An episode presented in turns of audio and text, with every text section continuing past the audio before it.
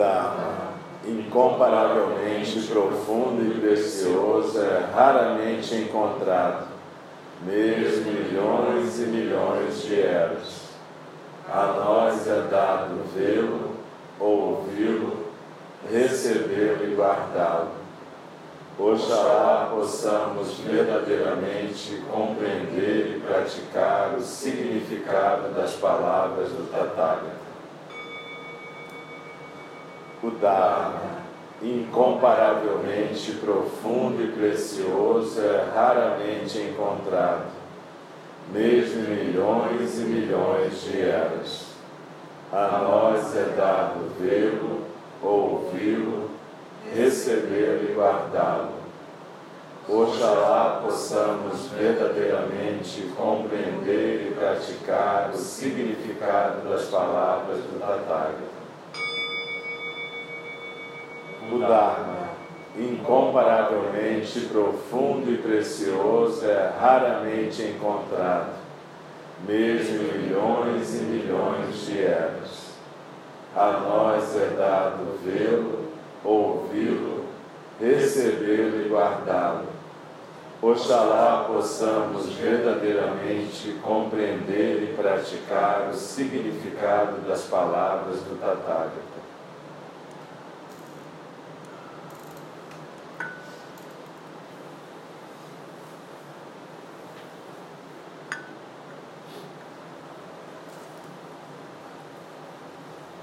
Procura ficar no seu rara, no seu centro. Desliza na expiração e mantenha a postura firme e relaxada ao mesmo tempo. A gente vai continuar o estudo do Shobogenzo no capítulo 31b dessa edição da Shambhala.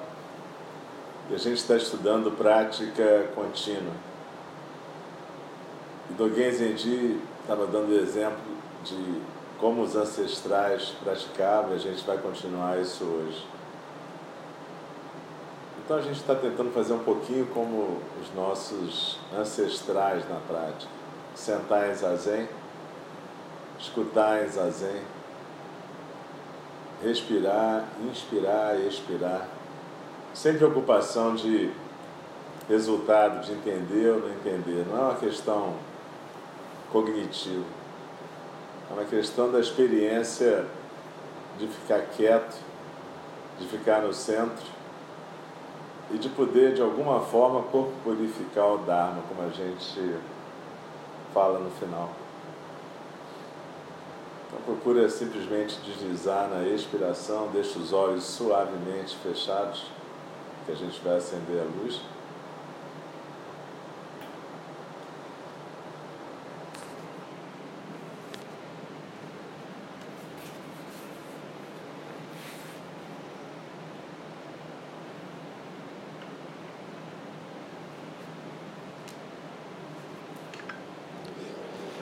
E Dogen então continua.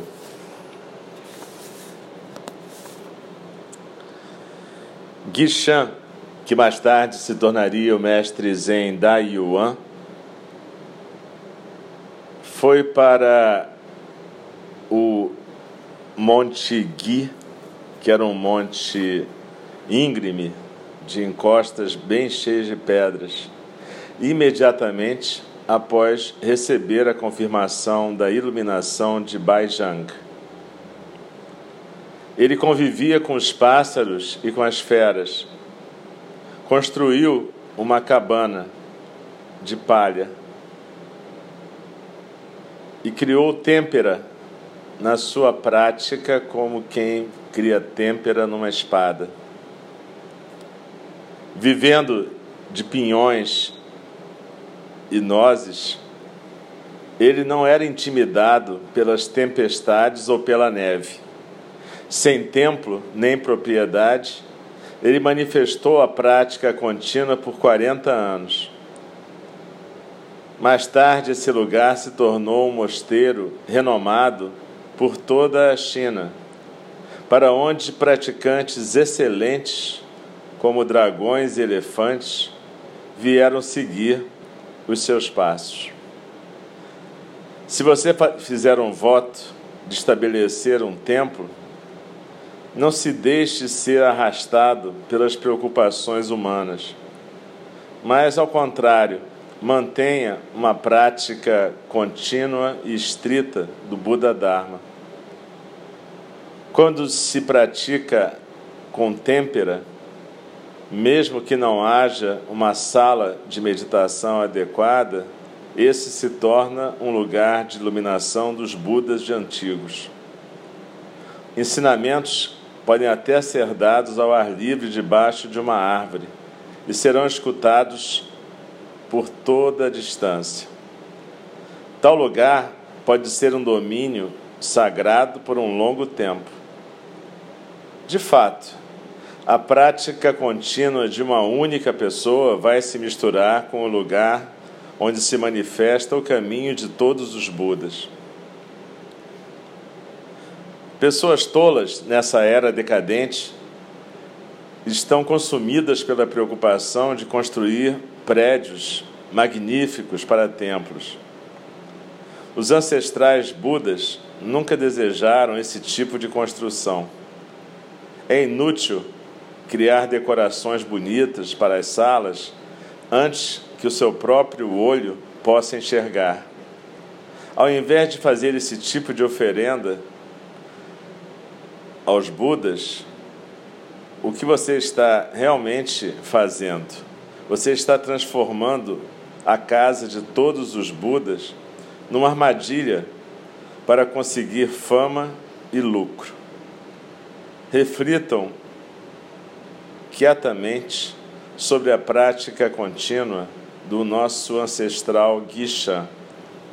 A fim de fazer isso, identifique-se com Guixan, corporifique Guixan.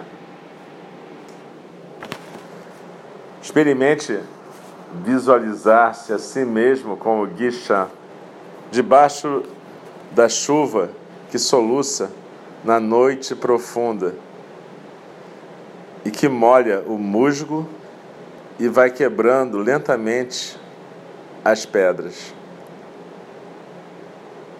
Numa noite de neve no inverno, quando mesmo animais raramente são vistos, como poderiam os aromas comuns nos lares das pessoas alcançarem a você?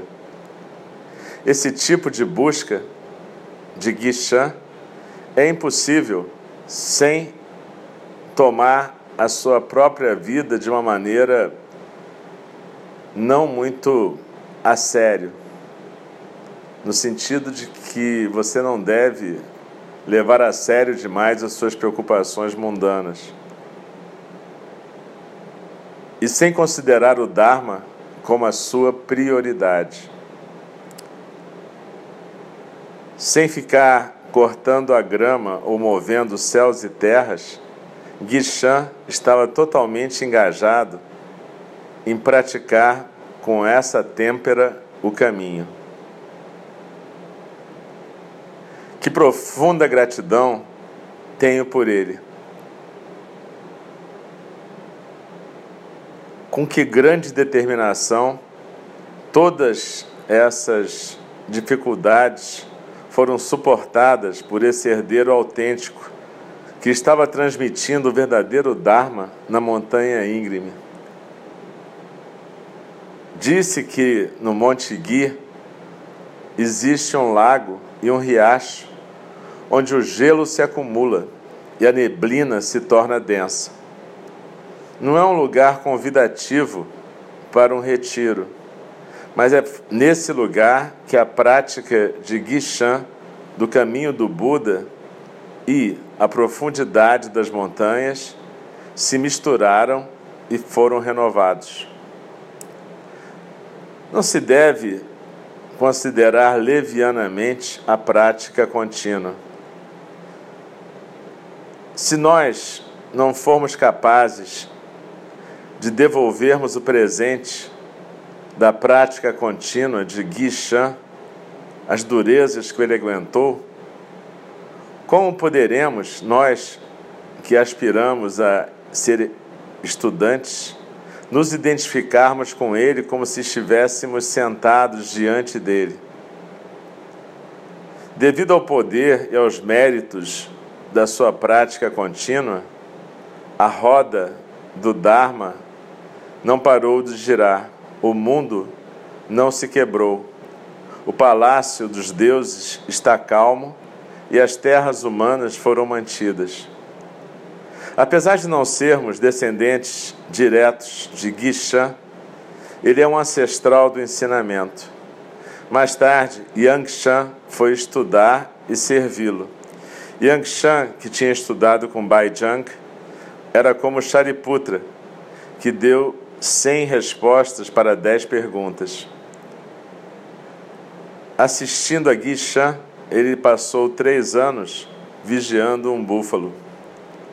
Esse tipo de prática contínua desapareceu e não é visto mais nos anos recentes.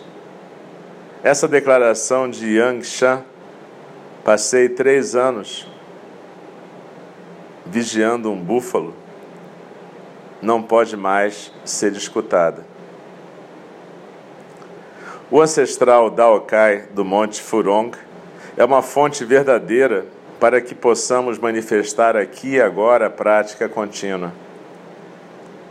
A ele foi oferecido um manto púrpura e o título de mestre Zen Jinchao pelo imperador, e ele não os aceitou. A sua carta, recusando essa honraria, aborreceu o imperador. Mas Daokai persistiu e recusou essa honra. Quando ele tinha uma cabana no Monte Furong, centenas de monges e leigos se juntavam lá. O sabor da sua única tigela diária de ocaio aguado, que afastava a maior parte dos alunos, ainda é citado.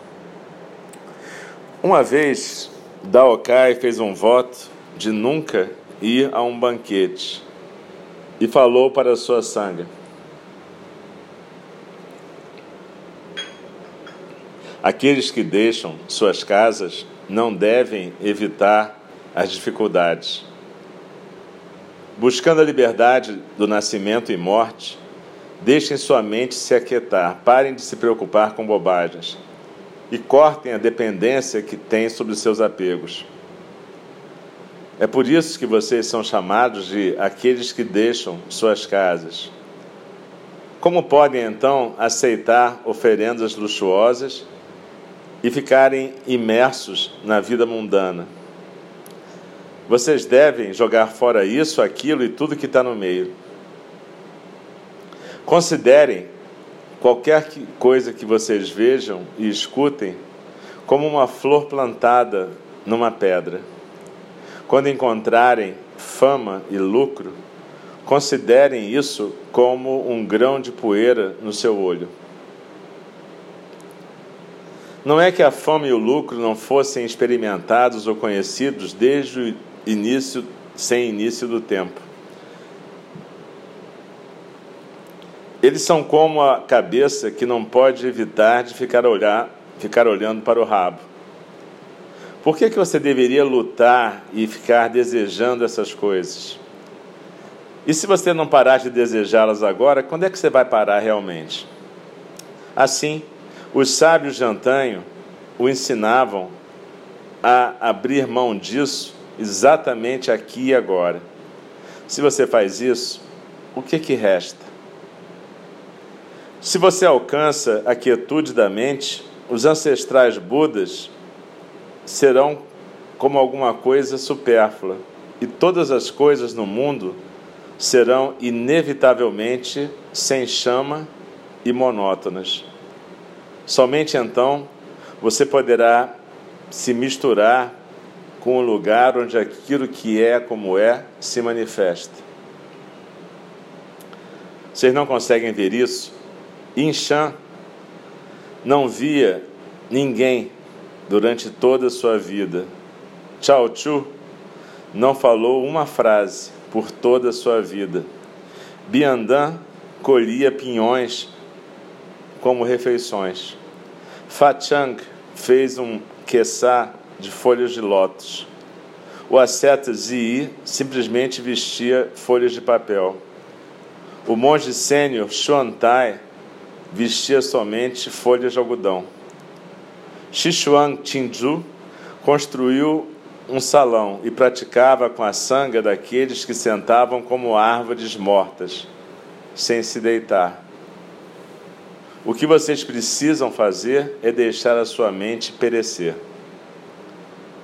Touzi Datong pediu a seus estudantes que lavassem o arroz que ele tinha cozido, cozinhado junto com eles. Assim, o que vocês precisam realmente fazer é diminuir, minimizar as suas preocupações mundanas. É assim que os sábios de antanho encorajavam-se entre si. Se eles não achassem valiosa a sua prática, eles não teriam simplificado suas atividades cotidianas. Praticantes, se vocês manifestarem a realização com seu corpo inteiro, vocês serão uma pessoa para quem nada falta. Mas se vocês não atingirem o alvo, terão desperdiçado o seu esforço. E Dalcai continuava: Me tornei o abade desse mosteiro, apesar de não ter conseguido nada que vale a pena mencionar. Como é que eu posso me sentar neste assento e negligenciar a verdade e a confiança dos sábios de antanho. Eu quero seguir o exemplo dos professores de antigamente que eram abades de mosteiros. Após conversar com todos vocês, eu decidi não sair mais desse mosteiro, não ir para banquetes ou nem pedir donativos. Nós vamos dividir a colheita de cada ano dos nossos campos em 360 porções diárias e usá-las de acordo. Mas nós não vamos reduzir o número de monges na sanga. Quando houver arroz suficiente, nós vamos cozinhar o arroz. Quando não houver arroz suficiente, faremos um mingau com água. Quando houver menos arroz, a gente vai fazer um mingau mais aguado. Quando aceitarmos novos monges, vamos servir chá que não é nada especial. O chá vai ficar pronto na sala do chá para que todos se sirvam a si mesmos.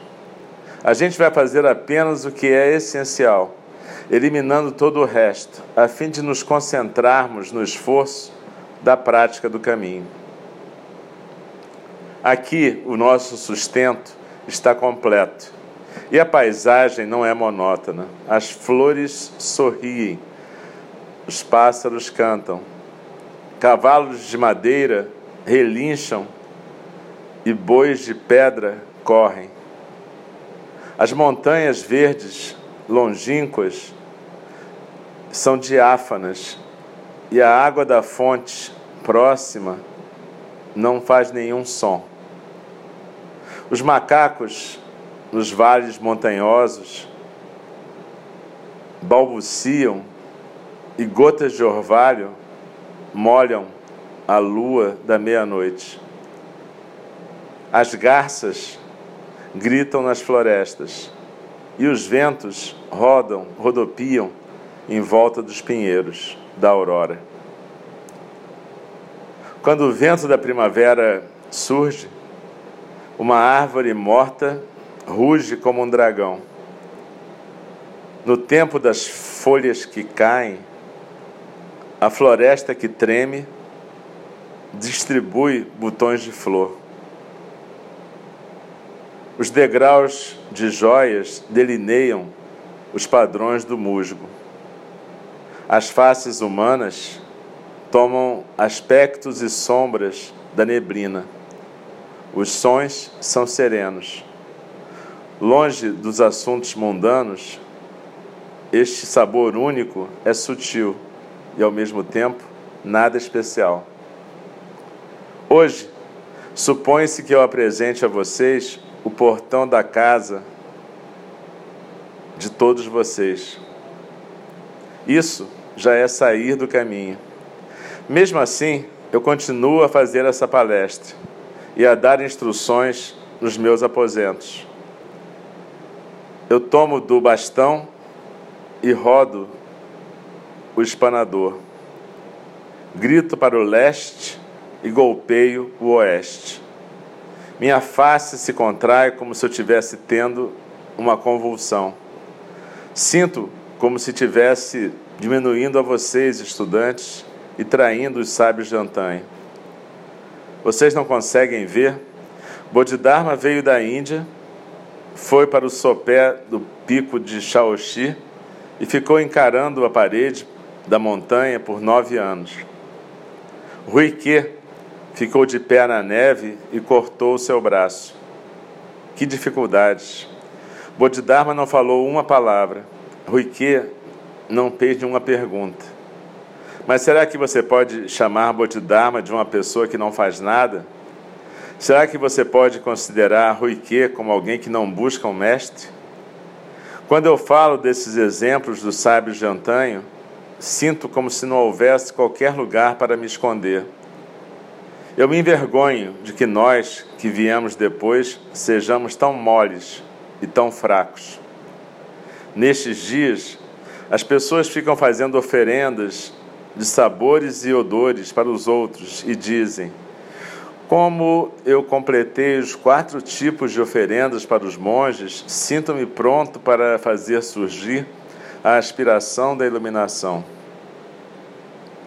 Mas o que eu temo é que essas pessoas não sabem sequer onde estão suas mãos e seus pés.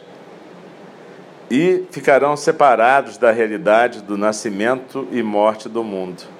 O tempo voa como uma flecha, e seu arrependimento provavelmente será profundo. Houve momentos onde outros me despertaram com seus méritos, mas eu não estou forçando vocês a seguir o meu conselho. Será que vocês já viram este verso de um professor de antanho? Arroz sem milete dos campos das montanhas. Vegetais colhidos amarelos, comam como desejarem. Se não, deixem isso para o leste e para o oeste. Por favor, companheiros viajantes, cada um de vocês se esforce, cuidem-se essas palavras de Daokai são os ossos da medula da escola ancestral, transmitida de pessoa a pessoa. Apesar de haver muitos exemplos da prática contínua de Daokai, eu apenas apresentei essa palestra dele. Aqueles de nós que chegamos depois de Daokai, devemos aspirar pela prática contínua que ele criou com sua têmpera no Monte Furong é a forma e o espírito genuíno do Buda Shakyamuni no bosque de Jeta.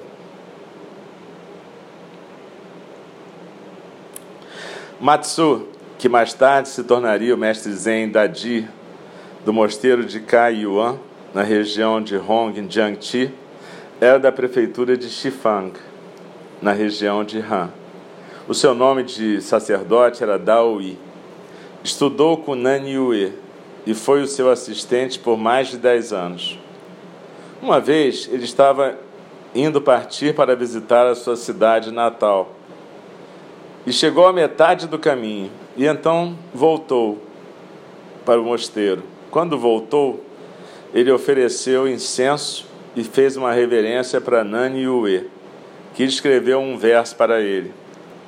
Deixe-me aconselhá-lo a não voltar para casa. Em casa não se pratica o caminho.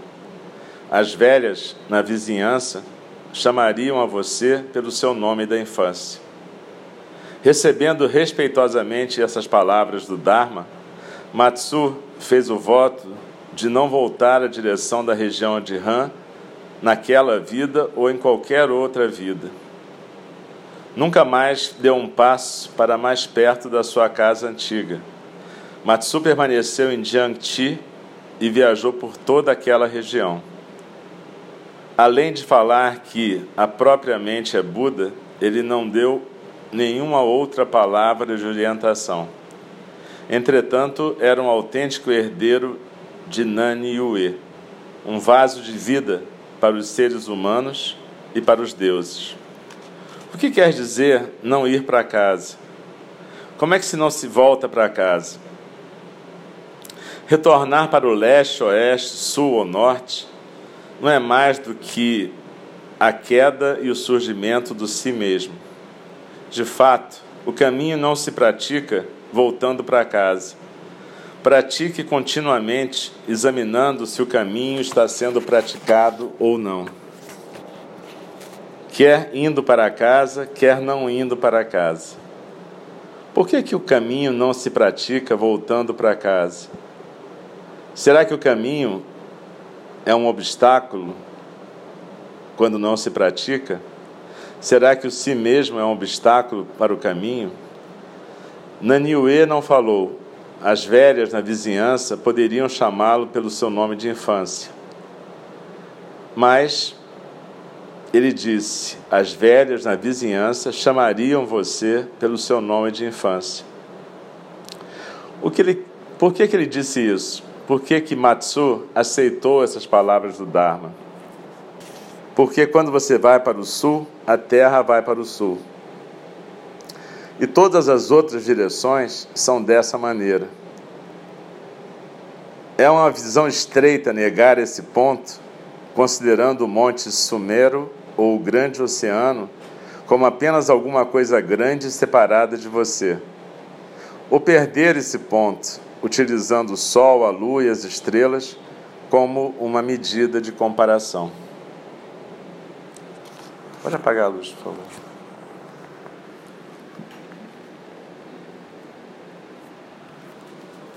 Então, para a gente é muito complicado quando a gente ouve o modo pelo qual alguém se refere à prática contínua. Nesse trecho, ele basicamente falou de alguns ancestrais nossos e tem um ponto importante. Ele fala que, por exemplo, Guixan não é um ancestral direto na linhagem, mas ele é ancestral no ensinamento.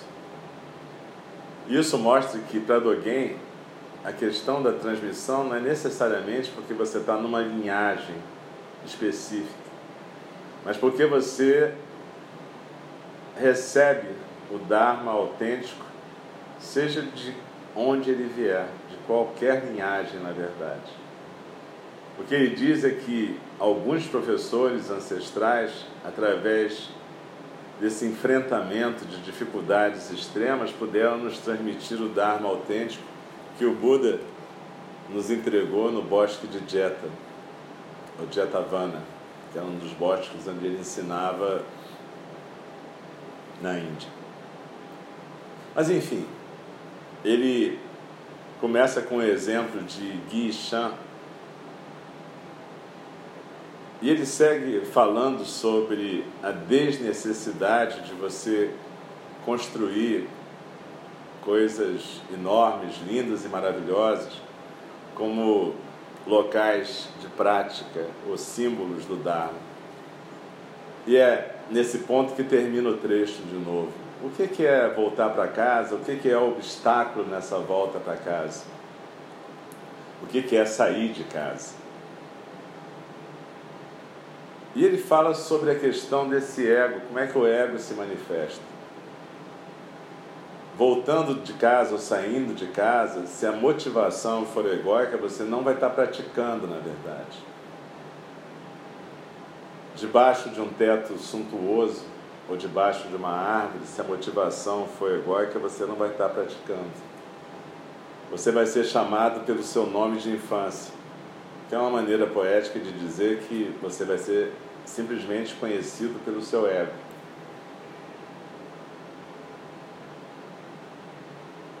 Então, em vários momentos, ele repete descrições poéticas dos nossos mestres ancestrais falando sobre o Dharma que as coisas simples nos ensinam.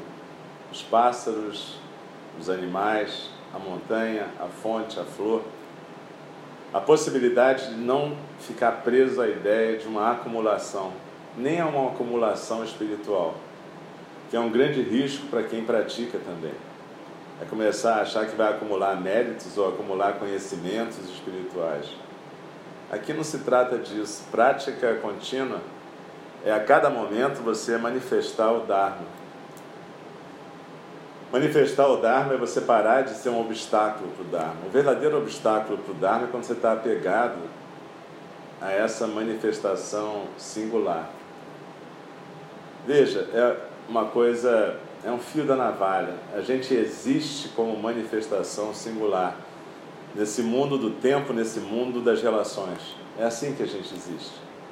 Flores do vazio, manifestações singulares e ilusórias de Shunyata, do vazio. Ok, é assim que a gente existe. Mas se a gente se apaixonar por isso, a gente vai perder o alvo, a gente vai perder o, o ponto. Isso é como a gente se manifesta e existe uma preciosidade nessa manifestação que é a gente poder perceber o Dharma. Esse é o jeito que o Dharma tem de se olhar, é a manifestação no plano do relativo, no plano do tempo. Mas é aí que entra a prática contínua. E é esse ponto que Dogen reforça. Não é uma questão de você construir lugares bacanas, ou você adquirir técnicas bacanas, ou você ser rígido como de repente você imagina que um mestre zen tem que ser. A questão, ao contrário, é poder fluir com essa fonte que não faz ruído. É poder relinchar como um cavalo de madeira ou galopar como um touro de pedra. É existir junto com todas as coisas, sendo aquilo que você deve ser naquele momento.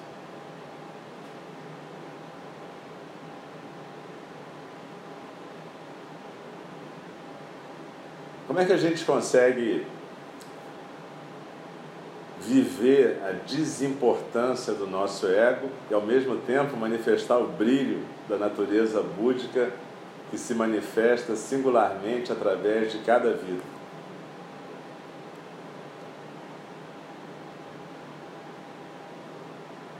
O fogo da vela nos ilumina porque a vela não está preocupada em se olhar senão ela se consumiria, na verdade. Ela ilumina para fora.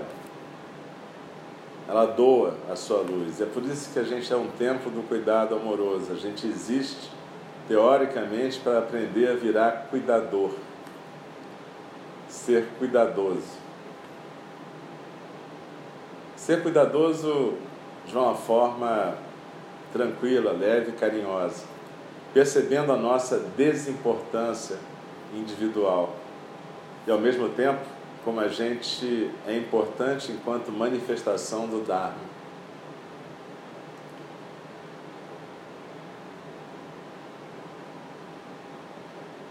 Buda ensinou um caminho para que a gente parasse de atrapalhar o Dharma. A gente sofre porque a gente atrapalha o Dharma e a gente fica agarrado na mesquinhez do nosso pequeno si mesmo. A gente cria a prisão e cria o sofrimento e depois não sabe abrir a porta que a gente mesmo fechou. O Buda ensinou um caminho para isso.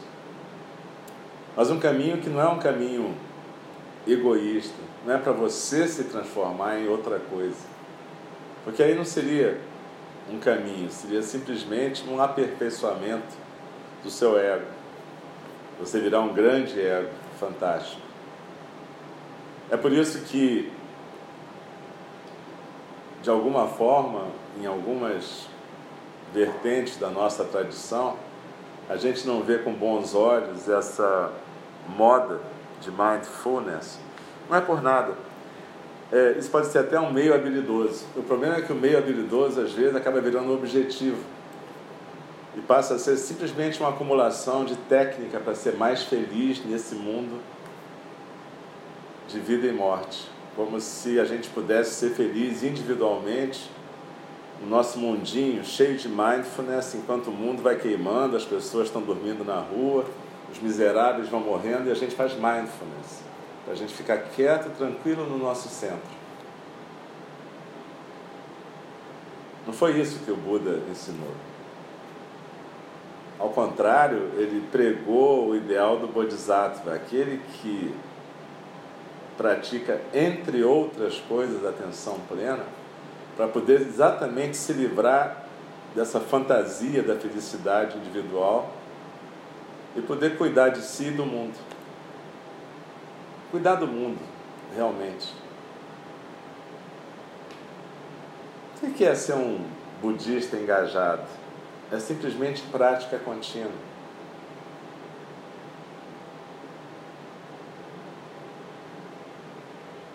Como é que a gente vive isso? A gente vive isso praticando zazen. Mas a, o nosso koan, no Soto Zen, é como é que a gente pratica zazen no mundo? Aqui vocês estão praticando. Vocês sentam na almofada, procuram ficar presentes, faz um esforço e de repente lá fora como é que é esse zazen? Como é que o zazen se manifesta? Como é que o Dharma se manifesta a cada momento? Como é que a gente vive o Dharma na nossa comunidade, na nossa coletividade? Como é que a gente está realmente engajado?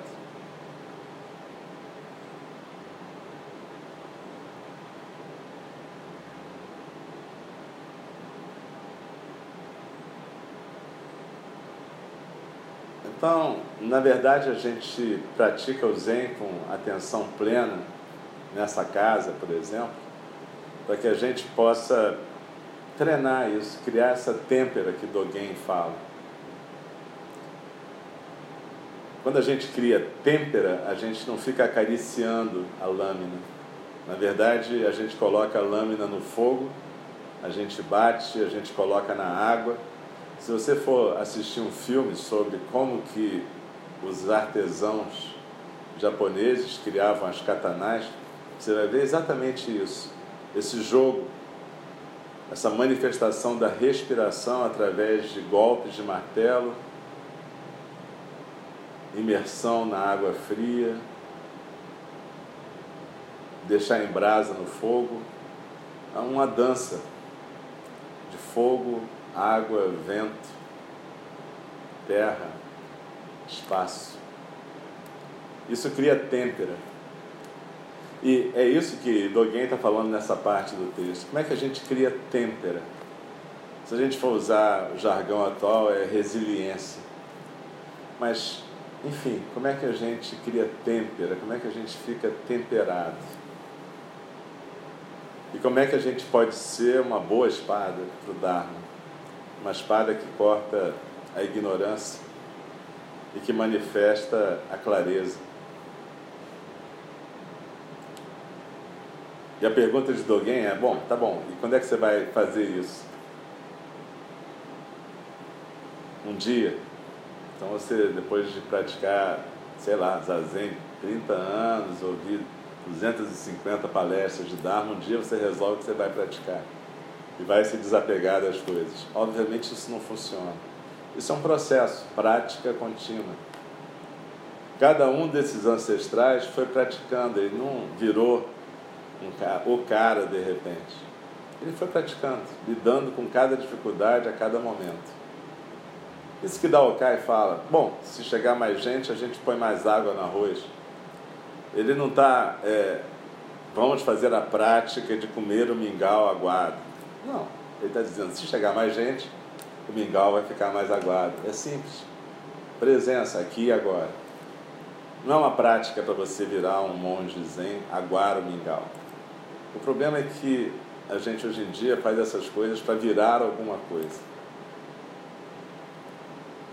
No entanto, o convite para a gente ser alguma coisa plenamente está na rua, a cada momento, a cada encontro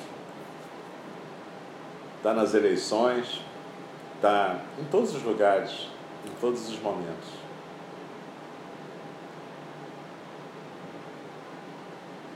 Momentos em que se pede presença, ação, não opinião, mimimi, blá blá blá. Tá, beleza. Como é que você manifesta o zazen no seu dia a dia? Como é que você está presente na sua comunidade? Seja na sua família, no seu grupo.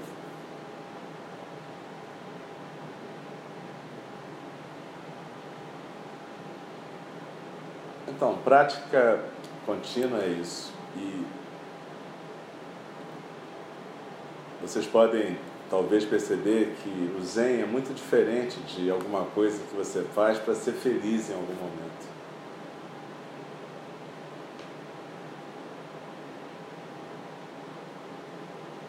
A pergunta que você tem que se fazer é o que, é que eu estou fazendo aqui exatamente. Né?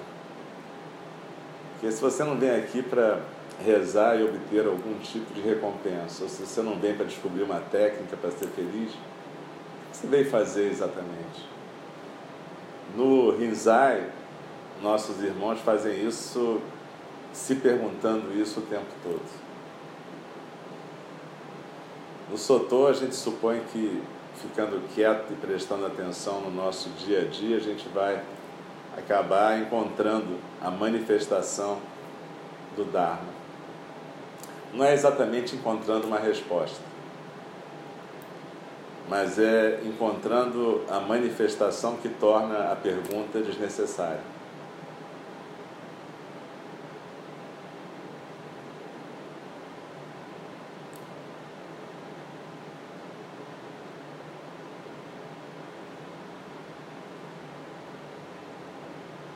Desliza na sua expiração, se aquieta no centro. Solta os ombros simplesmente se aquieta.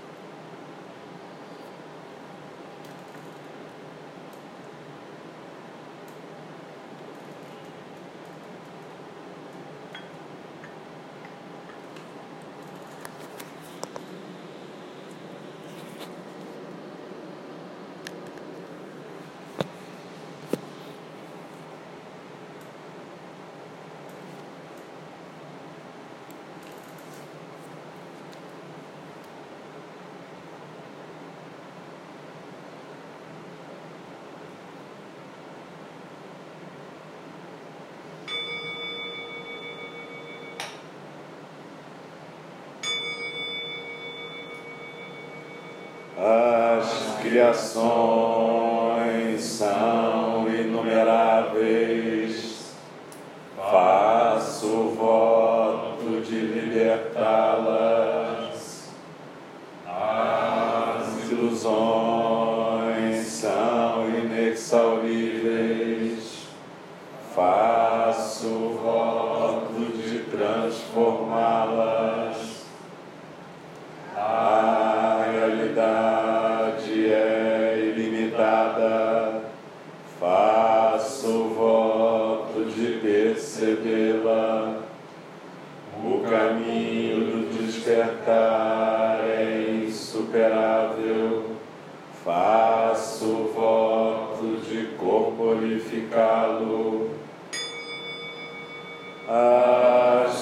criações